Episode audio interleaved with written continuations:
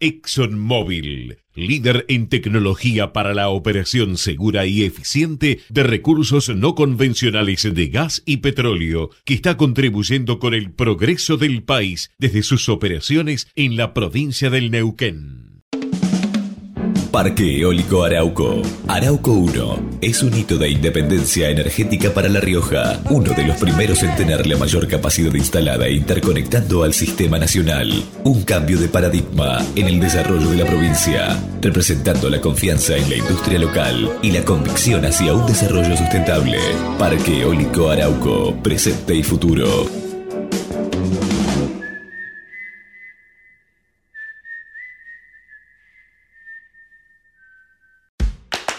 Trae tu sueldo a Banco Galicia. Te damos hasta 10 mil pesos en tu tarjeta Galicia Visa. Hacete Galicia en bancogalicia.com. Banco Galicia. Cartera de consumo. Solo nuevos clientes del 22 de enero al 30 de junio de 2020. Sujeto a cumplimiento comercial y legal. Más información en bancogalicia.com. Ahorrar energía es responsabilidad de todos. Por ello, desde Naturgy te acercamos recomendaciones para hacer un uso más eficiente del gas natural y de esa forma puedas reducir tu consumo. Así, procura calefaccionar solo los ambientes donde haya gente y a una temperatura razonable. Utilizar el agua caliente solo cuando sea necesario y a la temperatura justa. Naturgy Cuidemos lo bueno, cuidemos el gas. Más consejos en www.naturgy.com.ar y seguinos en nuestras redes sociales. El teatro hace bien, el teatro hace bien, el teatro hace bien. No te quedes con las ganas. Estudia teatro en Timbre 4, niños, adolescentes y adultos. www.timbre4.com. Dirección Claudio Tolcachir. Shell Argentina auspicia este programa.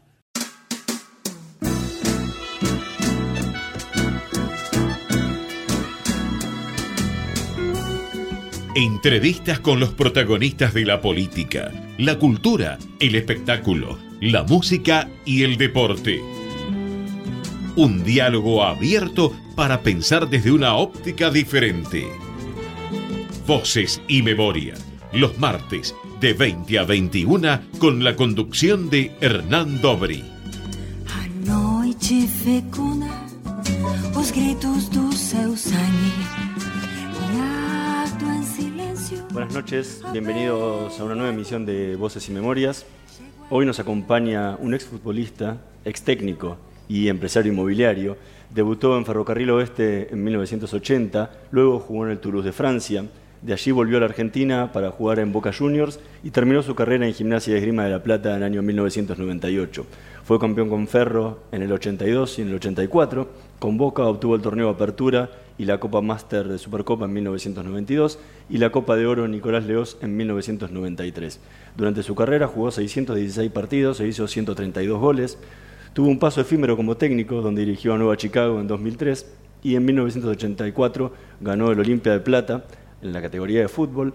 Fue nombrado el mejor jugador de la historia del Toulouse y actualmente se dedica al mercado inmobiliario. Hoy nos acompaña en Voces y Memorias Alberto Márcico. Muchísimas gracias por estar con nosotros. No, gracias por la invitación. ¿Qué tal? ¿Cómo estás? ¿Bien? Bien. ¿Qué es el fútbol para vos? el fútbol fue siempre, yo comencé a, jugar en los potreros, en la plaza y en barracas. Era muy diferente a lo que es la actualidad. Hoy después empezaron a crearse escuelas de fútbol, muchos este, canchas de, papi fútbol donde ponían las alfombras para hacer este, canchas de, alfombra, ahora cepe sintético muy diferente. Yo cuando comencé era potrero, potrero. Vos empezaste, o sea, empezaste a jugar desde que, me imagino desde que naciste tenías una pelota bajo el brazo, pero empezaste a jugar profesionalmente ya de grande. A los, a, los 20 años.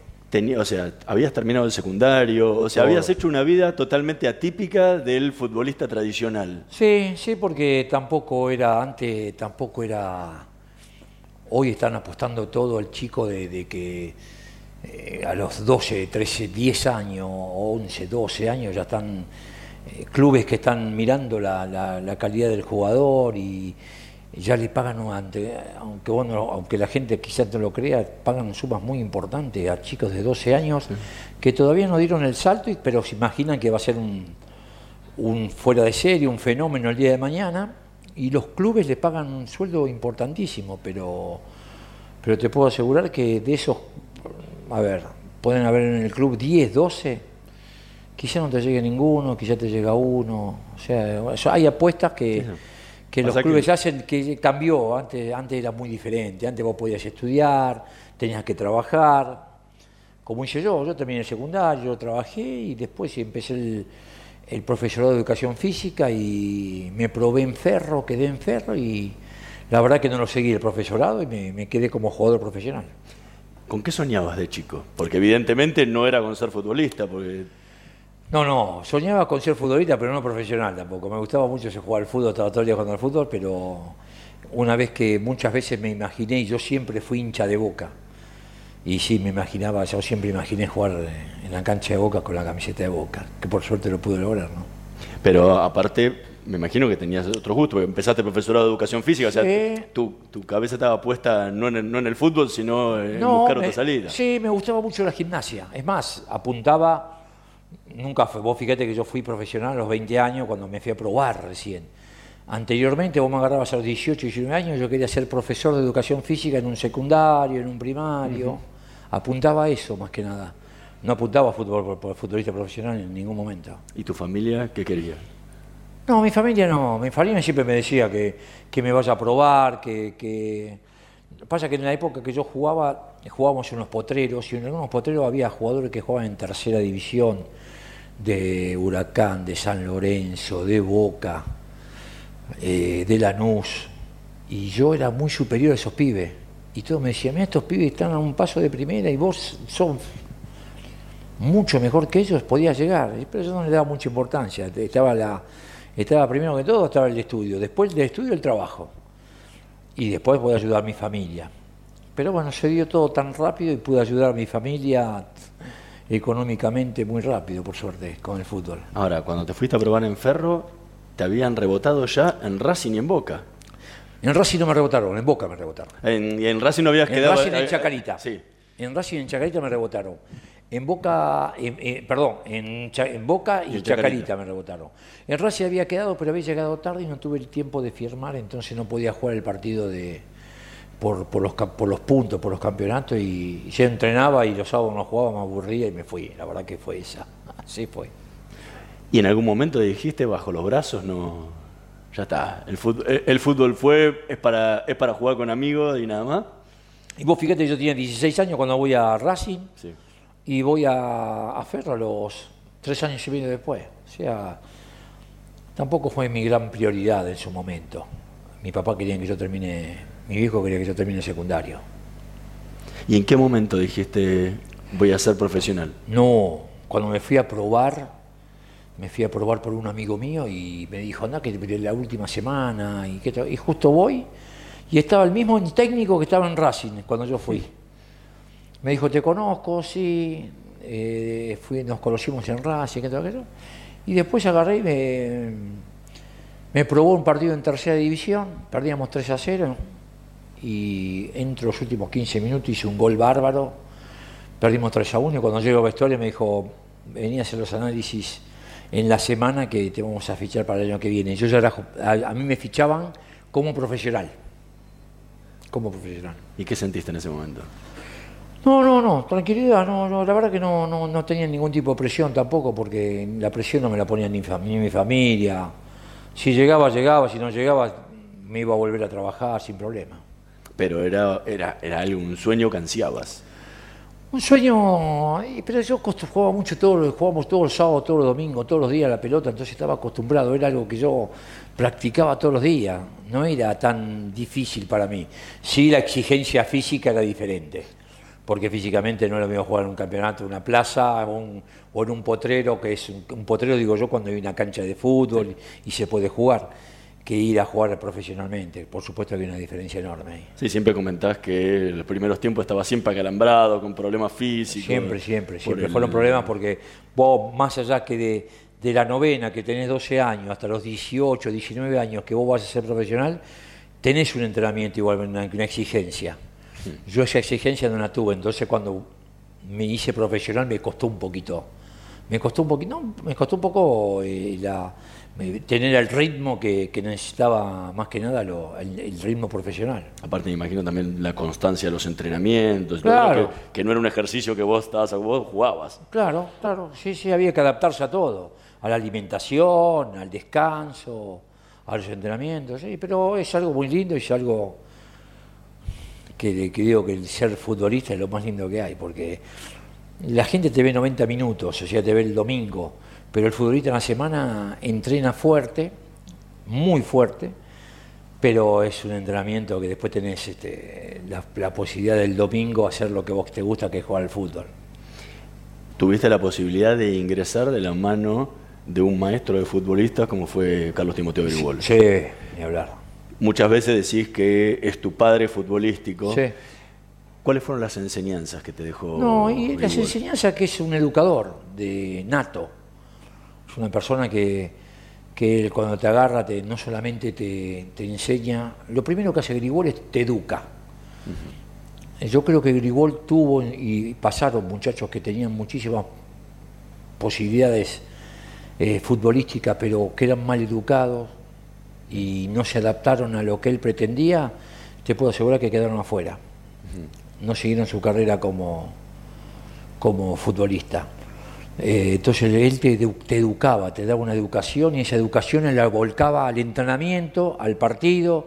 Él quería que cuando vos le pegues una patada al rival, que vayas así le dé las manos, los levante, le pedía perdón. No, no, un señor, un fuera de serie.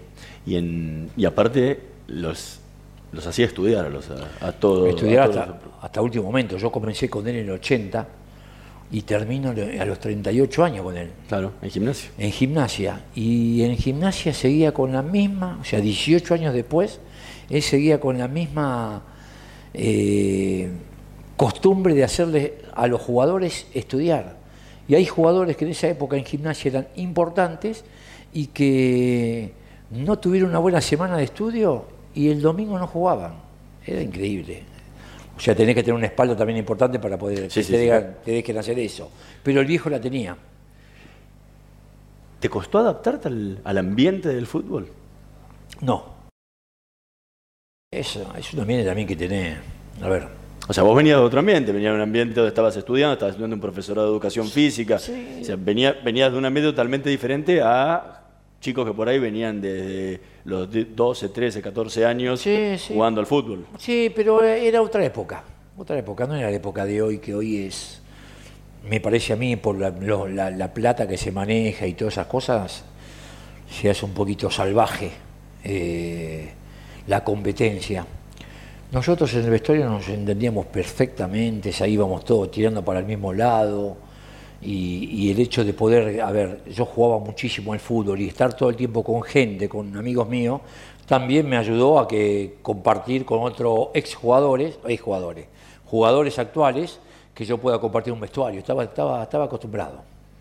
¿Con qué soñaba ese chico de 19 años cuando se hace profesional como futbolista? A los dos años, al principio no, no tenía tanto sueño, tenía, quería ser futbolista, ganar mi dinero, poder ayudar a mi familia que lo pudo hacer por suerte. Y después de los dos años, y ahí empecé a apuntarle a irme a Europa a jugar. Después de dos años a nivel profesional. Ya acá se hacía todo muy difícil. Y antes era también mucho más difícil irse a Europa. No existía Europa, no existía el pasaporte extranjero, no existía nada de eso. Antes eran dos extranjeros por equipo y cuando las cosas no funcionaban en ese equipo, lo, primero que volaban eran los dos extranjeros porque el, extranjero es el que te daba el salto de calidad. Entonces era muy diferente a lo que es ahora. Actualmente, hoy tenés, te abrieron, a ver si te habrán abierto, no sé, calculo que 60, 70 países para poder hacer una carrera futbolística, si no la puedes hacer en tu país, hacerla en otro sector. No, y aparte todos los pasaportes comunitarios, ahora, hicieron que ya no seas ni extranjero tampoco. y ahora actualmente te sirve Uruguay, te sirve Paraguay, te sirve Ecuador, te sirve Colombia. Antes no era tan así. México está a la altura casi de algunos... México está cerca de la altura de, a nivel económico, está muy cerca de Europa. Estamos conversando con Alberto Márcico. Vamos a escuchar el primer tema que eligió para esta noche de Voces y Memorias, That's Life, en la voz de Frank Sinatra.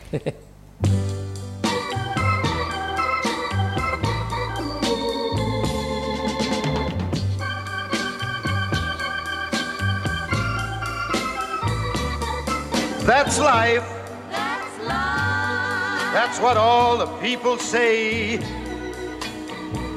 You're riding high in April, shot down in May. But I know I'm gonna change that tune. When I'm back on top, back on top in June. I said that's life. That's life. And as funny as it may seem, some people get their kicks stomping on a dream. But I don't let it, let it get me down. Cause this fine old world, it keeps spinning around. I've been a puppet, a pauper, a pirate, a poet, a pawn and a king. I've been up and down and over and out. And I know one thing each time I find myself flat on my face, I pick myself up and get back in the race. That's life. That's life. I tell you, I can't deny it. I thought of quitting, baby, but my heart just ain't gonna buy it. And if I didn't think it was worth one single try, I'd jump right on a big bird and then I'd fly. I've been a puppet, a pauper, a pirate, a poet, a pawn and a king. I've been up and down and over and out. And I know one thing.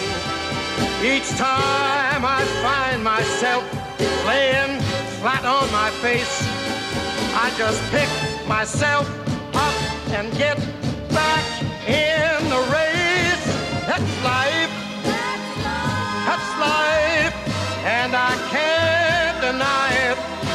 Many times I thought of cutting out, but my heart won't buy it. But if there's nothing shaking come this here July.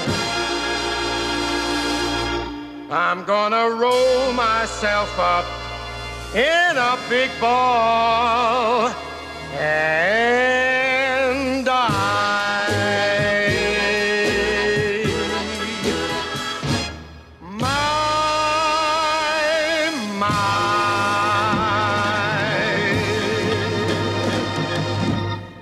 That's Life en la voz de Frank Sinatra, tema que eligió Alberto Márcico para esta noche en Voces y Memorias. ¿Por qué este tema?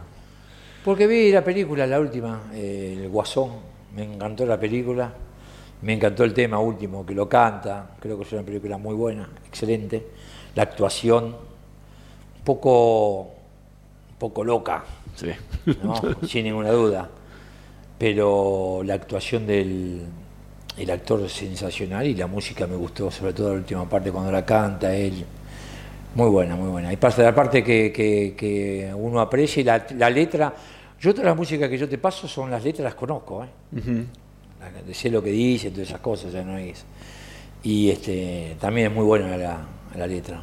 Recién fuera del micrófono contabas que era que sos muy fanático de la música, que te pasas todo, el día escuchando música. Todo el día, todo el día escuchando música. Estoy todo el tiempo, me cuesto con la música, todo. Y aparte en Europa habrás tenido la posibilidad de ver muchísimas bandas cuando vivías en Francia, ¿no? Sí, sí, fui a ver, fui a muchos recitales, fui a ver eh, Inesex, fui a ver este, a Michael Jackson, lo fui a ver como dos o tres veces, a Ross Stewart, a mucho, Debbie Bowie, todo, eh, mucho, mucho, eh, una época muy linda de la música.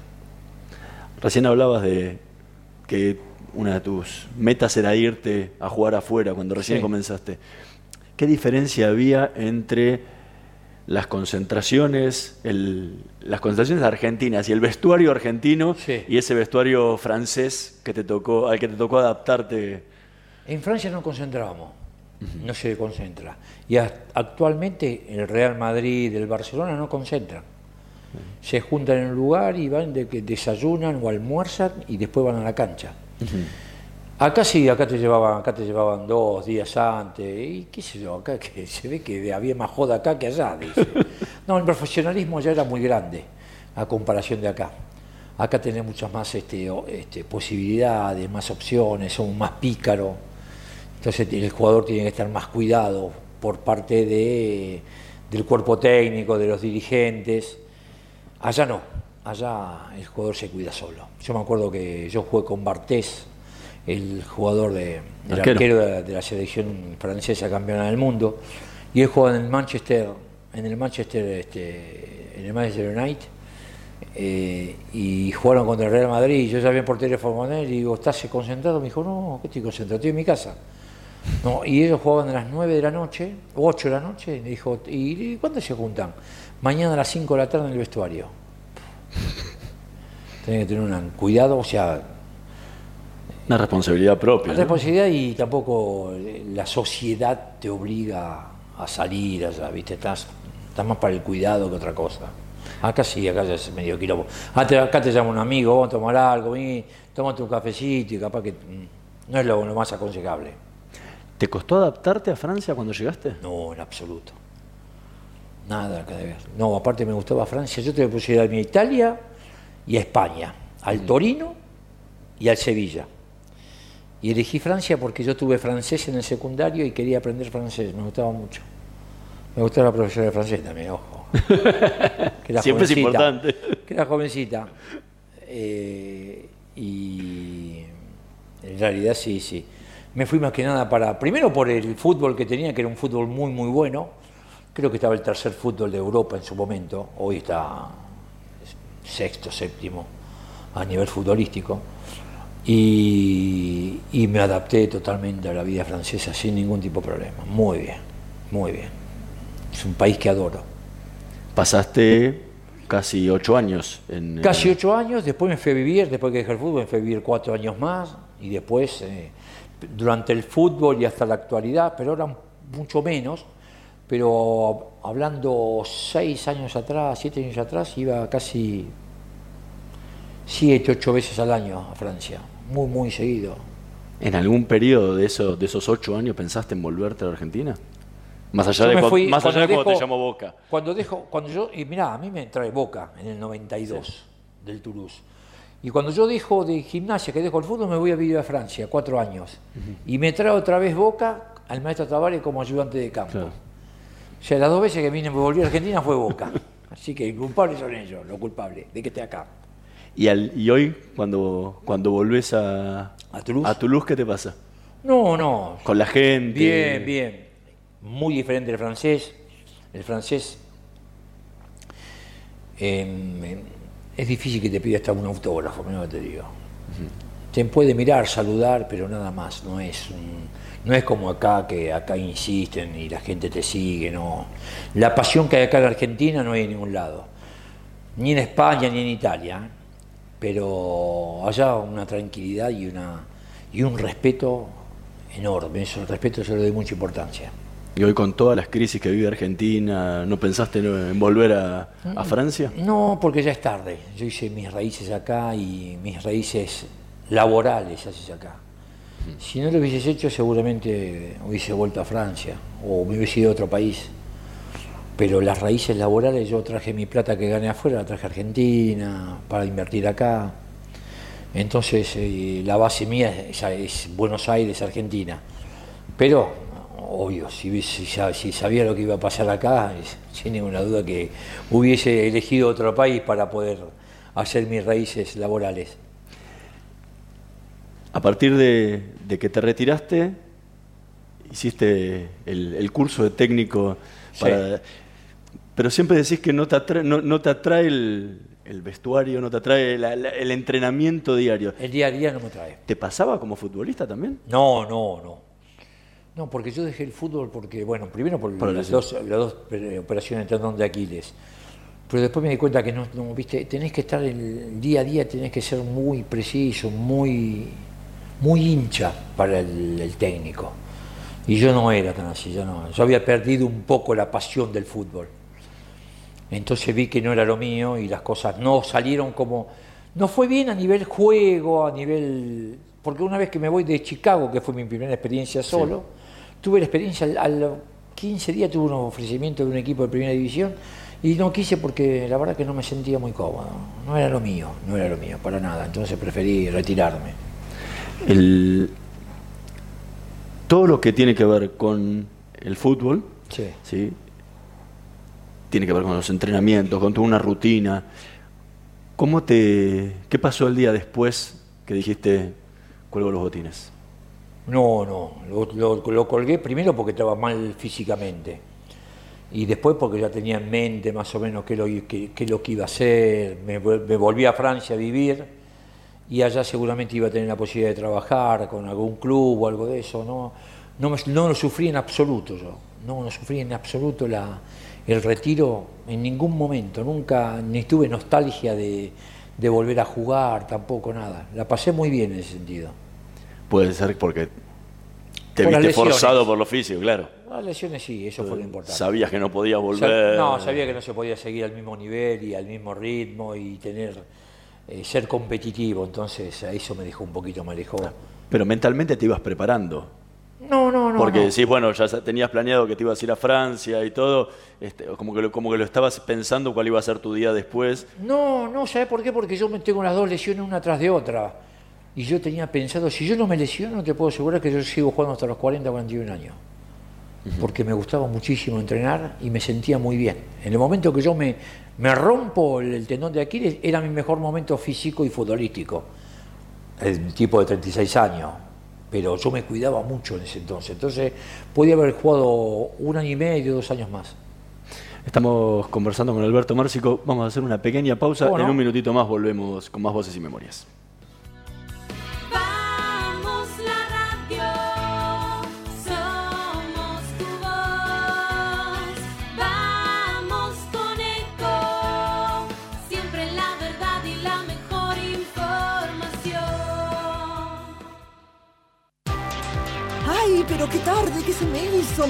Me tengo que apurar porque si no, no llego, no llego, no llego. No. ¿Pero seguro? ¿Qué problema? Eh, bueno, vamos a encontrar una solución. Bancame ahí que en dos minutos estoy con vos. Bueno, vos ahora te tenés que ir. Sí, pero yo quiero hablar de esto ahora. Cuando llegue a casa te llamo. Tres de cada diez muertos en el tránsito son peatones. Cruzá siempre por la senda peatonal o esquina, respetando los semáforos. Allí, todos los vehículos deben darte prioridad. Luchemos por la vida. Descarga gratis de tu celular la aplicación Ecomedios. Podés escucharnos en vivo, informarte con las últimas noticias y entrevistas en audio y video. Búscala y bajate la aplicación Ecomedios. Podés vernos en vivo en ecomedios.com. Ecomedios.com. Contenidos audiovisuales. Conectate con nosotros. Twitter arroba Ecomedios 1220. Voces y memoria. Una hora con los protagonistas de la política, la cultura, el espectáculo la música y el deporte para pensar desde una óptica diferente.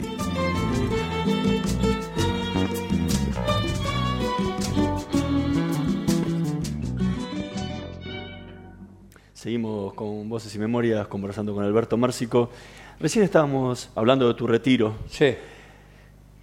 ¿Cuál es ese momento que si cerrás los ojos recordás de tu carrera con el más feliz de todos? ¿El más feliz de todo? No, hay varios, no, hay uno. Decir este es el momento. No, hay varios, hay varios. La transferencia a Europa fue muy importante para mí. Muy importante. La verdad que cuando se hizo me puse muy feliz porque era muy difícil ser Europa. Eh, yo venía jugando con un sueldo muy, pero muy bajo. Al 20%. El 20% ahí en Ferro, muy bajo. Eh, eh, Ferro me quiso arreglar en su momento antes de irme, pero ya la diferencia a nivel económico, y no solamente económico, sino el hecho de irme a, jugar a Europa, eh, ya a mí yo no, tenía vuelta atrás. Pero creo que la falta, si vos me decís elegí uno, Beto, no, te, no te puedo elegir ni el campeonato, ni un gol, ni nada. elijo el momento que yo me voy a Europa. Ese es el mejor momento de todo.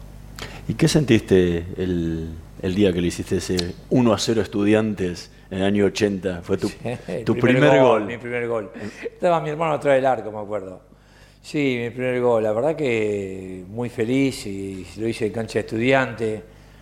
Pero yo sabía, ya venía haciendo goles en tercera, ¿viste? Más allá de que no es lo mismo este que en primera. primera, no es lo mismo, pero te, te acostumbras, digo, porque eh, nosotros entrenamos con los jugadores de primera. Entonces, yo ya, ya le había hecho algunos goles a, lo- a los, a los arqueros de primera división. Pero no, no fue tan importante el primer gol. No fue tan importante el primer Quizás fue más importante la convocatoria contra San Lorenzo, que fui al banco suplente y fue mi debut, que el gol, el primer gol. ¿Y qué sentiste ese momento que debutaste? No, muy nervioso de poder, no, y justo hago una jugada y viene el segundo gol nuestro, pero estaba nervioso, sí, estaba muy nervioso. Muy nervioso porque era un nivel muy alto del fútbol argentino, con jugadores de primerísimo nivel eh, jugando Sí. en la cancha de donde vos ibas y encontrabas jugadores de, de cinco o seis ju- equi- eh, por equipo de, de selección nacional. Entonces, la verdad que ahí estaba nervioso, sin ninguna duda. ¿Y el día que te convocan por primera vez para la selección? ¿Qué te pasó? No, ahí no estaba tan nervioso. Llega un momento en que vos ya, eh, eh, cuando tenés algunos debuts importantes, sobre todo cuando yo no, no, no, no, había hecho inferiores, nada, son a veces golpes que, que, que los podés manejar diferente. No es lo mismo que, por ejemplo, un tipo que hizo toda la carrera y que está esperando el debut. Yo no esperaba tanto el debut, yo no hice la carrera para esperar un debut de futbolístico. Tampoco hice mi carrera profesional para esperar un debut en la selección argentina. Entonces lo viví con mucha naturalidad. Me acuerdo que el flaco Gareca, que hizo el gol contra Brasil ese día, que ganamos 1 a 0, eh, le hicieron una nota y dijeron, no, la tranquilidad que tenía Márcico para cambiarse era terrible. Entonces me quedó grabado, yo estaba muy tranquilo, la verdad que tenía, estaba, estaba muy confiado y estaba tranquilo también. ¿Era un sueño para vos la selección? No, no, no, no era ningún sueño para mí. Para mí un sueño era irme a Europa. Eso sí que era un sueño y lo pude lograr en un momento difícil del fútbol argentino donde yo me voy y se va también Burruchaga, que jugábamos junto a la selección, él se va al Nantes, yo me voy al Toulouse y la verdad que nos hicimos muy amigos y la pasé, la pasé muy bien. No, la pasé muy bien, pero la- el mayor logro mío fue irme a Francia, irme a Europa, sin ninguna duda. ¿Y qué sentiste cuando te pusiste la camiseta de Boca? Cuando volví, Cuando volví. sí, volví por Boca. No, no había, no había manera de que vuelva a Argentina. Si no era por Boca, yo no volvía. Me fue a buscar eh, dos equipos dos años anteriores, me fueron a buscar para volver, pero en ningún momento se me cruzó volver a Argentina, no. Y cuando Boca apenas me contactó, yo ya dije, di el sí. Lo pero diste, bueno, lo diste a escondidas. lo di a escondidas porque, no lo si, tu podía mujer, hacer. si tu ex mujer se enteraba... Me mataba, me mataba, no, y se mataban en el club también, en el club se mataban, porque yo lo manejaba todo por abajo, pero el, el presidente me mataba si, si yo lo decía. Después lo hablé con él personalmente en la casa un día y bueno, lo fuimos largando de a poquito y tuvo sus problemas también él, como para, por dejarme ir, tuvo su problema también este, con, los, con los hinchas. ¿A quién fue más difícil de convencer? ¿Al presidente del club o a tu ex esposa? No, mi ex esposa, sin ninguna duda. La madre de mis hijos no quería volver para nada. Estábamos muy adaptados a la, a la- a la vida francesa, pero muy adaptados. Tan adaptado que hoy actualmente vive en Francia ella. Y mis hijos viajan muchísimo. Sí, era, es otra vida, una tranquilidad eh, social, económica, de todo. No, pero también era Toulouse, no era París. O sea, que era la gran locura. ¿no? Claro, pero Toulouse es una... eh, Es una gran ciudad, pero no, es la gran capital. En la época es, eh, pedían, el, el francés vive muy bien. El francés en su momento se votó y era el 65% de los franceses querían vivir en Toulouse. ¿Por qué? Porque tienen el Mediterráneo a una hora y tenían las montañas a 45 minutos, los Pirineos. Entonces el francés los fines de semana, en invierno se va a esquiar. Te agarras el tren, te subís al tren y en 45 minutos estás en la estación de esquí. Y en verano te haces- agarras la ruta, te vas a una hora y estás en el Mediterráneo. Entonces por eso era muy elegida y es una ciudad universitaria. Y donde también está la, donde se hacen los aviones, el, Air- el Airbus se lo Sí. hace en, en Blagnac, Colomiers se llama la ciudad, que está a 15 kilómetros del centro de Toulouse. Te preguntaba antes, ¿qué, ¿qué te pasó cuando entraste a la bombonera? Debutaste en Boca. ¿Qué eso, te pasó en la eso fue especial, eso sí que fue especial, ¿eh? Eso fue especial porque toda mi vida fui hincha de boca, toda mi vida, desde los nueve meses que vine de Corrientes, nueve meses viví en Brancia en 1737, eh, Boca es Brancia en 805, y de chiquito mamé, mamé el azul y oro como loco, terrible. Mis vacaciones de verano diciembre, enero y febrero era mm, la pileta de Boca, mi primera novia, la pileta de Boca,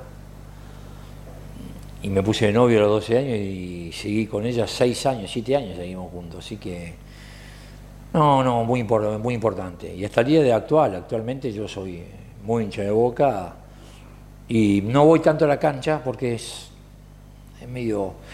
eh, no- antes, era, mu- eh, antes era muy difícil conseguir entradas, ahora que están los ex jugadores manejando el club, se nos hace mucho más fácil a nosotros. Pero no soy tanto, lo veo mucho por televisión a, a Boca, mucho, mucho por televisión. ¿Y te gustaría hacer algo en Boca? Hoy no, hoy no, hoy no, hoy estoy más, más que nada estoy por, por mi por, por mi, mi- mi pasión que es la construcción, que hay momentos durísimos, dificilísimos, mal, muy malos, pero no, no, en- a nivel futbolístico no estoy, no estoy como para hacer algo, no, no, tengo ningún proyecto ni nada por el estilo. Bueno, en algún momento que eh, quería ser manager de club, una onda como, como Sí, es Francesco, sí. como es Francesco River, Sí, ¿no? sí, eso, eso esa parte sí me gustaría. Me gustaría esa parte. eh, manager. Poder involucrarte con el fútbol profesional, con el fútbol juvenil. Pero eso te hace muy difícil, eh, muy difícil. Hay pocos managers, hay muy pocos, diría. Eh, tenés dos o tres nomás. Milito, eh, eh, Francescoli. Francescoli, y no sé, que tenés uno, en- creo que en, en News All Boy, me parece que hay uno. Eh, de Sotti, me parece que es el de News All Boy, pero después no, no tenés, no, no, no está muy, muy explotado y, y muy bien catalogado los, los, este, los managers de equipo. En algún momento lo fuiste para Sudamérica del Toulouse. De Toulouse, sí, sí. Pero, este, o sea, era un manager sudamericano donde llevé a Cassini, llevé a Chirola Romero, lo llevé a Cabrol. Pero, viste, también estaba involucrado con el mercado francés, con el mercado europeo, y lamentablemente los dirigentes cometieron errores y llevaron al Toulouse a, a a segunda división porque tenían la solución en la mesa y no la, no la quisieron, no la hicieron porque el técnico de turno había pedido que no se vayan dos jugadores y con esos dos jugadores el Toulouse eh, tapaba el, el déficit que tenía financiero, lo tapaba enormemente y con lo que sobraba de, esa, de esas dos transferencias veníamos a buscar dos jugadores muy buenos acá a Argentina. No me escucharon y así terminaron también. ¿Y qué sentiste cuando se fue al descenso? No, mal, ya se veía, ¿eh? Había un... eh, Sí, na- no nadie se, va fue- al descenso de un día para el Sí, otro. y aparte se fue al descenso porque más que nada no se fue al descenso a la segunda división, se fue a la tercera división por los problemas económicos que tenía. Podía haber caído en segunda división, pero como no vendieron dos jugadores, que a mi entender eran jugadores, buenos jugadores, pero nada que ver con lo que, iban, lo que estaba pagando el Olympique de Marsella, y vamos a suponer que te pagaban 10 mil pesos a los dos y el club debía 7.500 pesos. O sea, le quedaba 2.500 pesos para venir a comprar. Y el técnico dijo que eran dos jugadores muy importantes, que para mí no lo eran, pero pues vamos a suponer que se iban y veníamos a buscar dos y tenían los dos reemplazantes tan buenos, mejor que ellos dos. Y, cubrí- y encima Y cubría la cubrí- deuda. y, cubrí- y cubrías un déficit financiero que era un, un agujero importantísimo que era imposible de poder este, de poder taparlo si no vendías esos dos jugadores. No lo quisieron hacer, se puso muy firme el técnico, yo me peleé con el técnico y ahí, ahí terminó. Estamos conversando con Alberto Márcico. Vamos a escuchar el segundo tema que eligió para esta noche. I Say a Little Pray, en la voz de Aretha Franklin.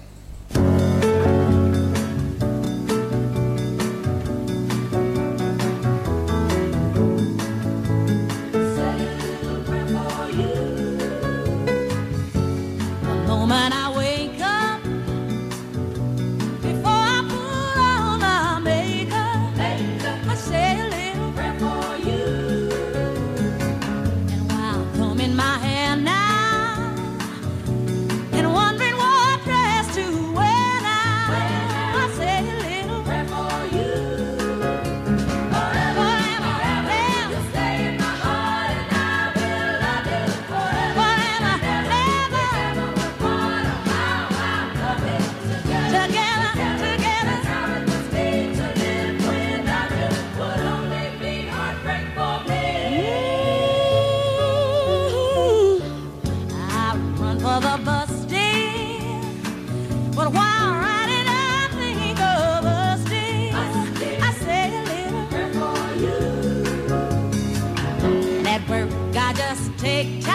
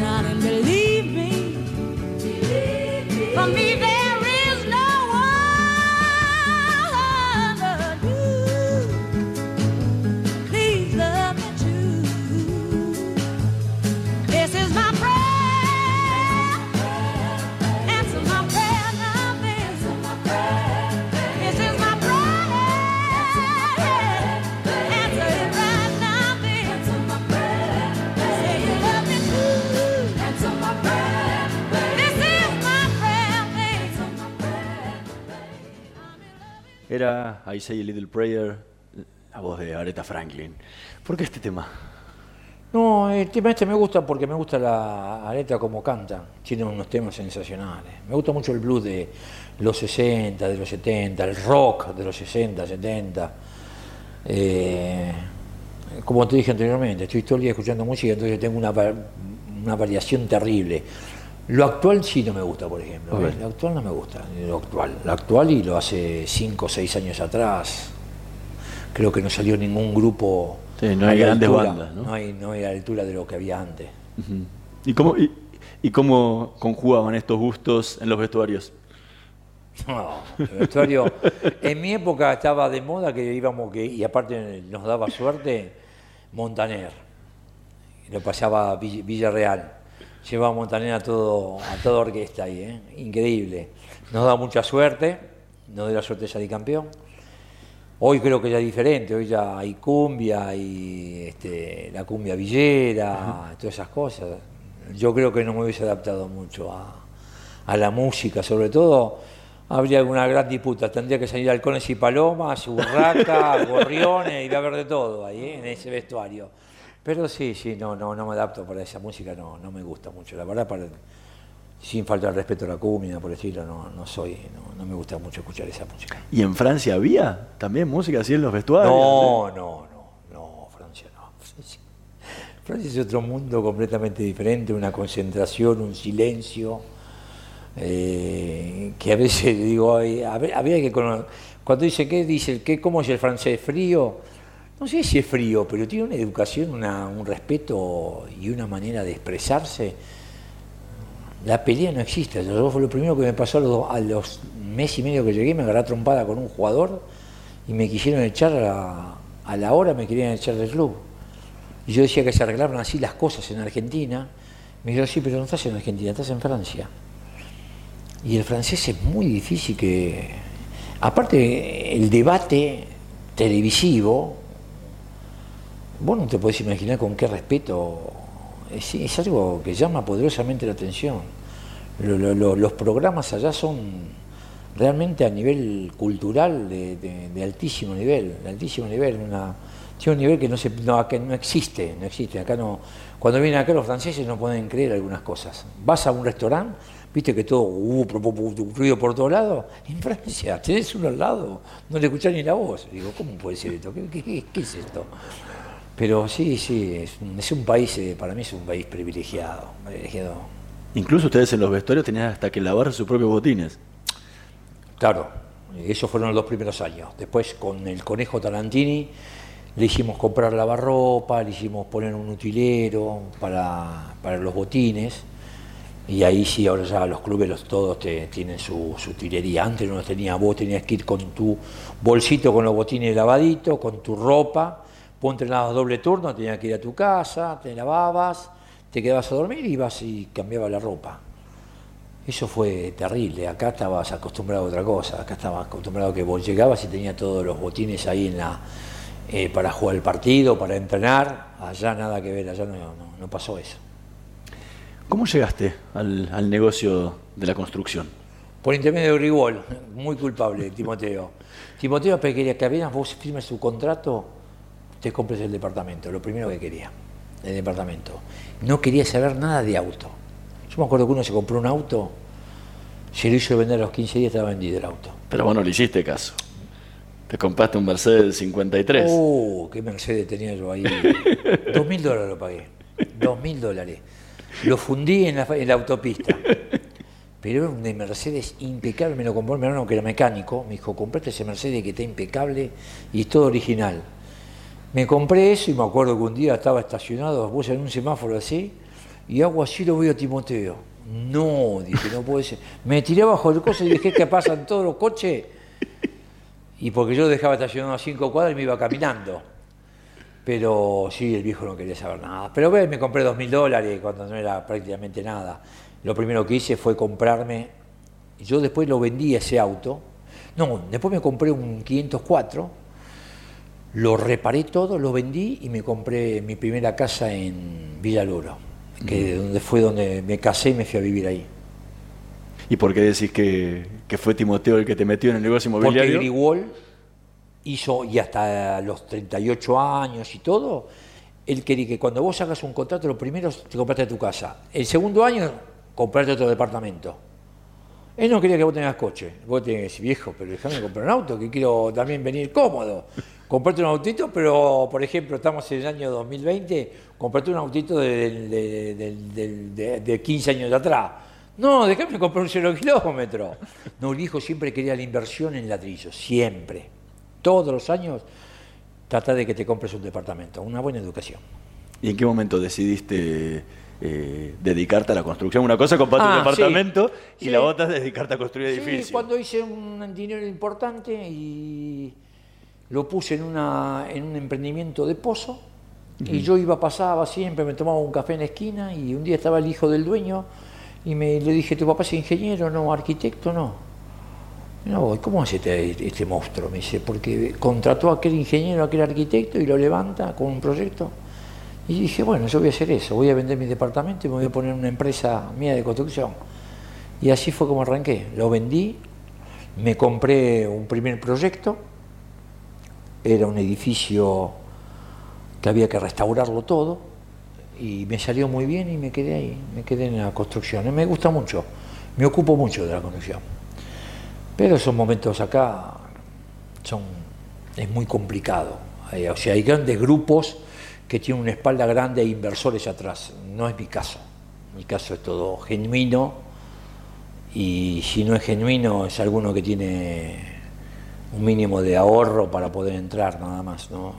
Y son cosas chicas, no son cosas grandes las mías. ¿Pudiste atraer a algún futbolista Sí, sí, sí, hay futbolistas. a que se metiera?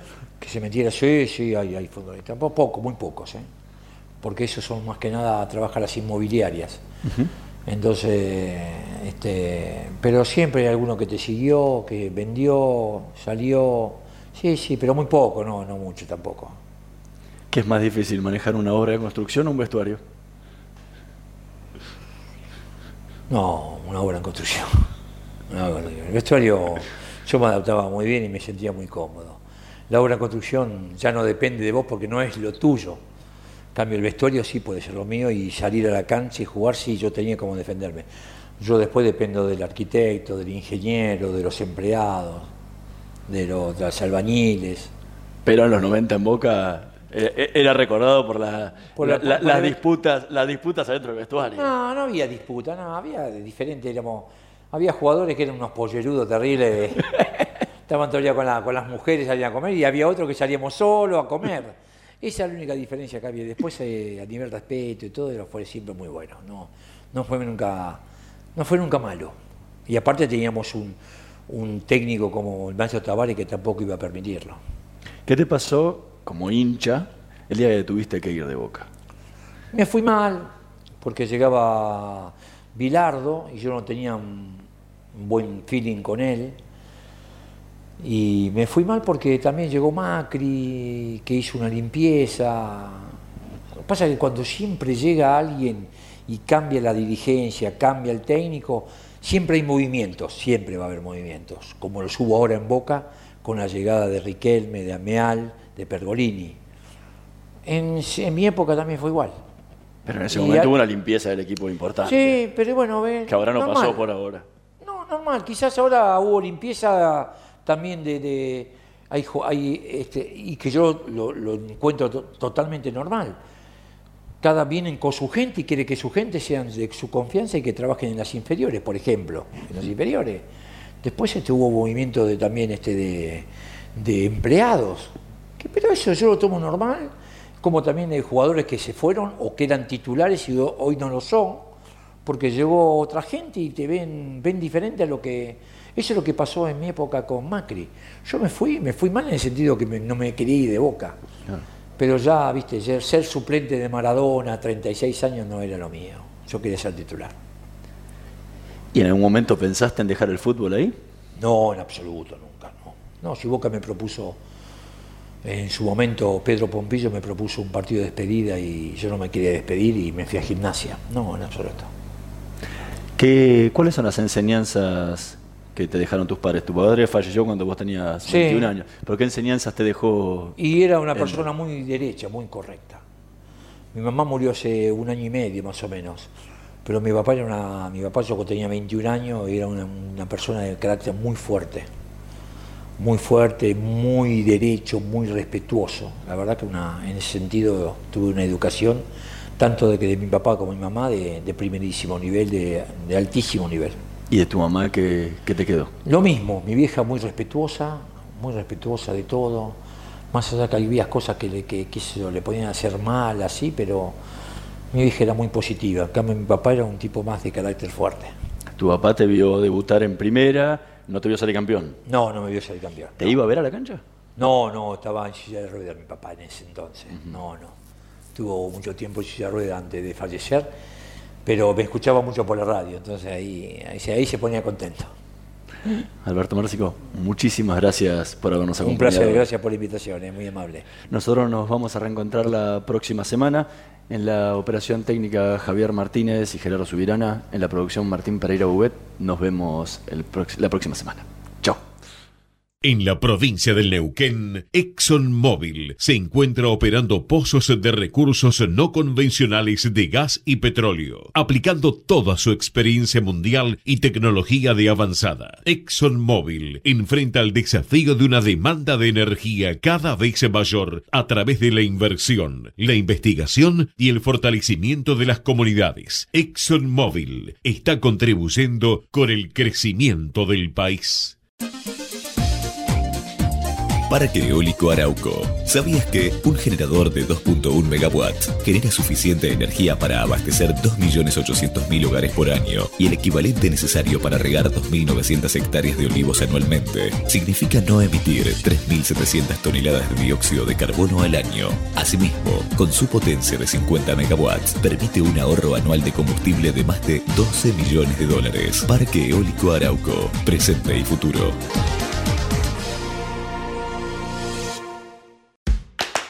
Trae tu sueldo a Banco Galicia. Te damos hasta 10 mil pesos en tu tarjeta Galicia Visa. Hacete Galicia en bancogalicia.com. Banco Galicia.